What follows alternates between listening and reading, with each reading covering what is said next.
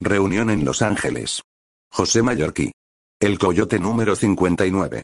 Dedicatoria. A Marcos Arturo Dueñas, de Badajoz, con agradecimiento a su idea. Capítulo primero. Un mensaje para un viejo amigo. Roberto Holmes tabaleó con los dedos sobre la mesa. Mariñas le observaba suspicazmente. No le había gustado la visita de aquel viejo conocido. Temía a Bob Toms. Y no con miedo físico, pues estaba seguro de vencerle con cualquier arma que utilizase el otro. El miedo que Juan Nepomuceno Mariñas sentía era moral. Temía a la inteligencia de Toms. Este sabía dominar mentalmente a aquellos a quienes no podía dominar por la fuerza. Mariñas sentíase siempre preso en la agudeza cerebral de aquel hombre a quien nunca hubiese querido ver de nuevo.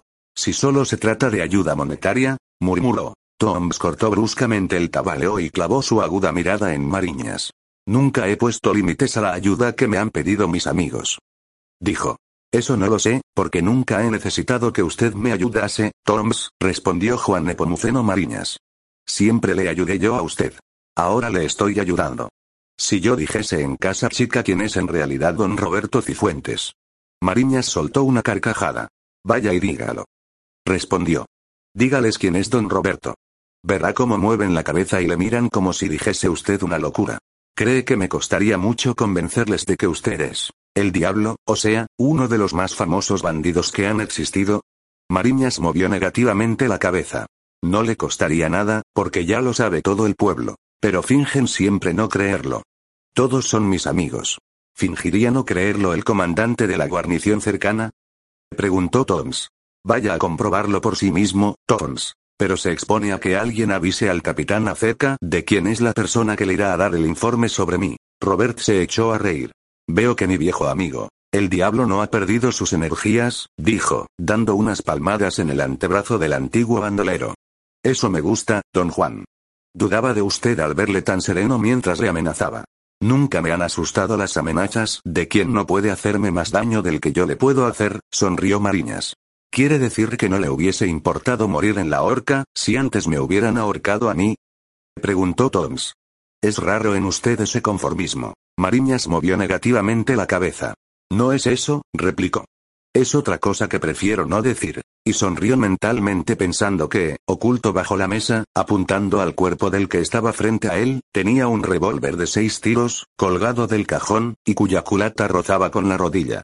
Un rápido movimiento con la mano hacia aquella culata, y luego solo sería cosa de apretar seis veces al gatillo, moviendo el arma en abanico.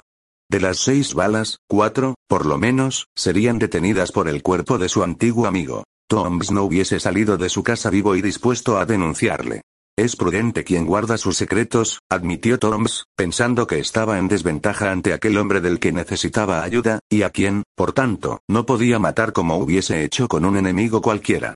A Mariñas lo precisaba como amigo. Había equivocado el sistema de ataque. Si uno no sabe guardarlos, no debe creer que los demás sean más discretos que él en una cosa que les importa mucho menos. Así es. Pero siento curiosidad por saber qué secreto mío conoce usted. Es posible que tenga el diablo un arma tan poderosa contra mí y, al mismo tiempo, que yo la desconozca. Solo un hombre, en toda mi vida, ha sido más poderoso que yo. Solo un hombre me ha vencido y me ha salvado. Solo en él admito superioridad sobre mí. Me gustaría conocer a ese hombre, dijo Toms. Mariñas negó con la cabeza. No. No le gustaría, Toms. Para usted sería una desgracia conocerle. Tal vez la desgracia fuese para él. No, no, rió Mariñas. Es un hombre más listo y más valiente que usted y yo juntos. Yo le tuve una vez por enemigo. Luego me salvó la vida. ¿Quién es ese hombre? Me despierta usted la curiosidad. El coyote, contestó Mariñas.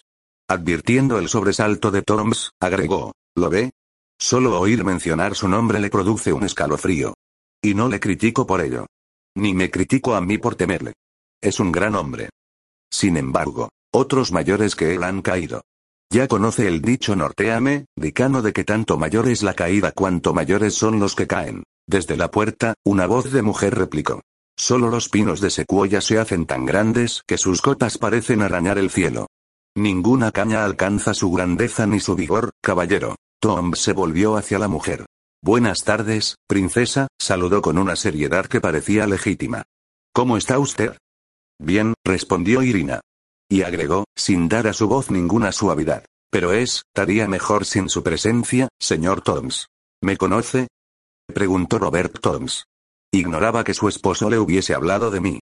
Mi marido evita, en lo posible, hablarme de cosas desagradables, señor Toms. Oí parte de lo que ha dicho. La curiosidad es privilegio de las damas hermosas, respondió Toms, dirigiendo a Irina una mirada que hubiese halagado a cualquier mujer.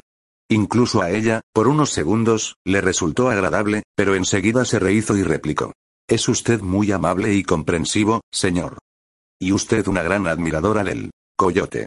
Admiro las cosas grandes y desprecio a las ratas. Tom sonrió como si no hubiese captado el puyazo. A mí también me molestan las ratas, dijo. Y en cuanto al coyote, pues, se encogió de hombros. No sé qué decirle, señora. He oído hablar mucho de él. Supongo que es valiente, audaz y listo. Sobre todo, listo. Debe de ser uno de esos bandidos que roban 20, reparten 5 entre los pobres y ganan así fama de generosos.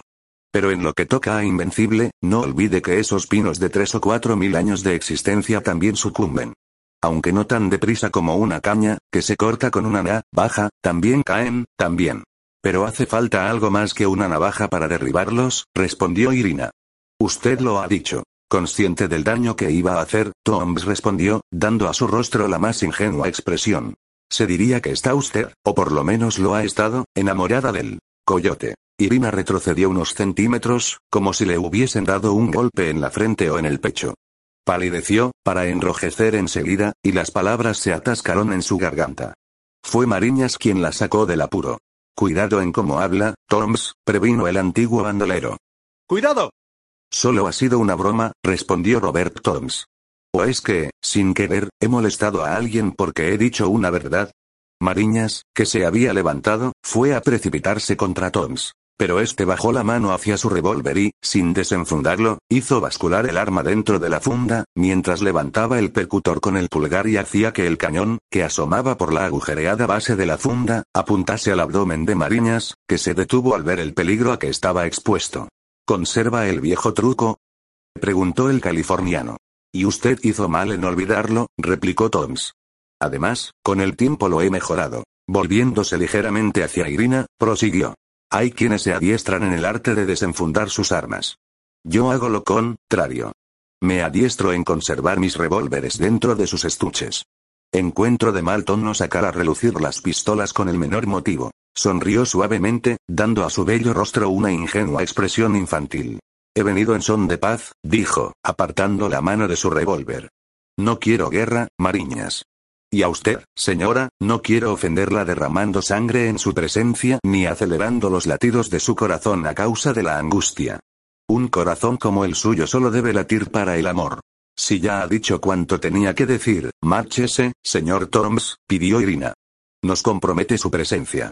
Ya sabe quién fue mi marido. Muchos meses de intachable conducta, le han ganado el aprecio de las gentes de casa chica. Hoy saben quién es y quién ha sido y, sin embargo, le respetan y le tratan como un amigo. Incluso en el fuerte se sospechan las antiguas actividades de mi esposo. Pero no se quieren enterar mejor. Lo creo, admitió Toms, inclinando la cabeza. Como hablando para su alma, agregó en voz muy baja, pero lo suficientemente alta para que le oyesen los otros. Lo creo, porque ha encontrado lo que otros nunca podremos encontrar. Irguió la cabeza y sus claros ojos aparecieron nublados por un velo de angustia. Usted, Mariñas, encontró el ángel que le sacó de su purgatorio. Todos no tenemos la misma suerte. A mí, en vez de ángeles, solo me salen al paso demonios que me empujan más y más hacia el infierno. Ahora sé que es verdad lo que se dice de que en la vida de todo hombre que se supera a sí mismo hay una mujer que le ayuda. Usted, Mariñas, nunca pudo aspirar a esta regeneración por sí solo. Dos lágrimas se formaron en los ojos de Torms y quedaron temblando en los párpados, sin llegar a deslizarse hasta sus mejillas. Desde que murió mi madre, su voz se ahogó. Desde que murió mi madre, repitió, las mujeres solo me han hecho daño. Ya perdí la esperanza de encontrar a una que tuviese corazón. Ahora la he encontrado y la esperanza renace en mí. Irina irguió la cabeza y Mariñas cerró los puños. Pero Toms les desarmó con las siguientes palabras. Ahora sé que existen mujeres como mi madre, mujeres buenas, capaces de transformar a un desecho humano en un hombre de bien. Tomó la mano de Irina y la besó suavemente. Gracias, princesa, por el bien que me ha hecho. Dicen que el peor mal de los condenados al infierno es que, al echarles allí, Dios les quita la esperanza. Ya no pueden confiar en que sus tormentos se amainen. Eternamente serán iguales. Quien pierde en la vida la esperanza, empieza a hundirse en el infierno antes de tiempo. Usted me ha sacado de él, porque ya vuelvo a confiar en que un día se cruzará en mi camino la mujer buena, la mujer santa que me transforme en lo que anhelo ser y no soy porque me falta la ayuda que necesito. La razón, la sensatez, debió haber indicado a Irina y a su marido que aquellas palabras no eran más que frases sacadas de una novela. Pero aquella novela había sido escrita por Catherine Sneesby, la mujer que había hecho derramar cientos de millones de lágrimas con su famosísima obra, Las lágrimas de Eugenia. El romanticismo estaba, en ella, a grandes dosis. Los tópicos más infalibles se habían acumulado. Durante generaciones, los críticos atacarían aquella obra, llamándola desde cursi hasta almibarada. Pero año tras año, durante más de 100, las ediciones se repetirían y agotarían. Leyéndolas, las nietas llorarían tan copiosamente como lloraron sus abuelas. Y más de un hombre rudo y violento tendría que secarse furtivamente una lágrima al oírla leer en voz alta. Toms no había llorado nunca a causa de ella. Pero la había leído, dándose cuenta del caudal de enseñanzas que encerraba. Las lágrimas de Eugenia. Era un manual inapreciable para todo hombre que quisiera conmover el corazón de una mujer. Y quien sabe conmover a una mujer tiene ganada la partida, aunque en ella figuren, como adversarios, varios hombres. Creo que debe usted de haber sufrido mucho, musitó Irina, en cuya garganta se había formado un nudo. Sí, he sufrido muchísimo, contestó Robert Toms. He querido ser bueno y no me han dejado serlo. Me han perseguido durante más de cinco años. Puede que ellos crean ser justos al perseguirme, pero en mi corazón y en mi cerebro laten la seguridad de que son injustos. Soy como el jabalí. Al acorralarme me han hecho peligroso y cruel. Eso ocurre muchas veces, dijo Irina. Su marido intervino. Procuraremos ayudarle, Tons. Solo necesito víveres, algún dinero y pasar la noche en esta casa. Al amanecer me marcharé. No diga a nadie su nombre, intervino Irina. Es conocido incluso en casa chica. No se lo diré a nadie. Para terminar con la tensión que les dominaba a todos, Mariñas preguntó. ¿No ha llegado el correo? Me pareció oír. Sí, contestó Irina, tendiendo a su marido una carta abierta. Esta es la más importante y. Sorprendente. ¿De quién es? Preguntó Mariñas, mientras examinaba el sobre. Sin esperar la respuesta, comentó. Ah. De Los Ángeles. Irina frunció el entrecejo. Pero Mariñas no se dio cuenta de ello y continuó.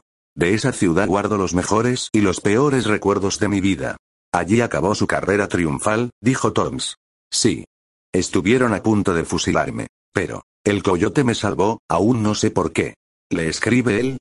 No. La carta es de don César de Echagüe. Es un tipo muy divertido, a quien, revólver en mano, obligué a casarse con su ama de llaves. Irina advirtió el sobresalto en el rostro de Toms, a pesar de que éste hizo lo imposible para disimularlo. ¿Y le está agradecido o le maldice?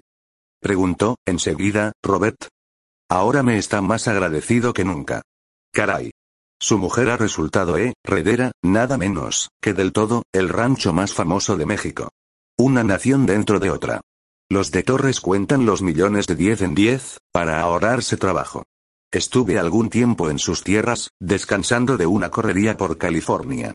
El viejo me trató muy amablemente. ¿Cómo iba yo a imaginar que una nieta suya estaba en Los Ángeles, sirviendo de criada en un rancho? Y mucho menos, que a esa nieta la casara yo con su amo. La vida tiene detalles muy divertidos. Sí. Unas veces parecen divertidos y otras resultan trágicos. Pues en este caso han sido divertidos y felices. Ahora nos invitan a una fiesta descomunal que va a celebrarse en Los Ángeles dentro de 20 días. Va a ser como la coronación de una reina. Una especie de cuento de hadas, ¿verdad, princesa? Irina dirigió a su marido una mirada de reproche que le hizo preguntar débilmente. ¿He hecho mal en decirlo? De mil veces, solo una se arrepentirá usted de no haber hablado, dijo Toms. Las otras 999 se alegrará de haber callado. Sin embargo, en esta ocasión no creo que importe el haber hablado. Nada tengo que hacer en California. No conozco a don César D., ¿cómo ha dicho que se llamaba? Echagüe, explicó Mariñas. Eso es. Pues no conozco a ese caballero, ni creo que haya mal alguno en que me haya enterado de su existencia. ¿Irán ustedes a Los Ángeles? Creo que no, intervino Irina. Nuestra pequeña hacienda requiere todos los cuidados que le podemos prestar.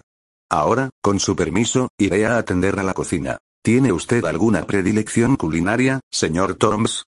Mis anhelos acerca de la comida se han limitado a que ésta sea la que pueda preparar cualquier mujer un poco diestra en el manejo de la sartén.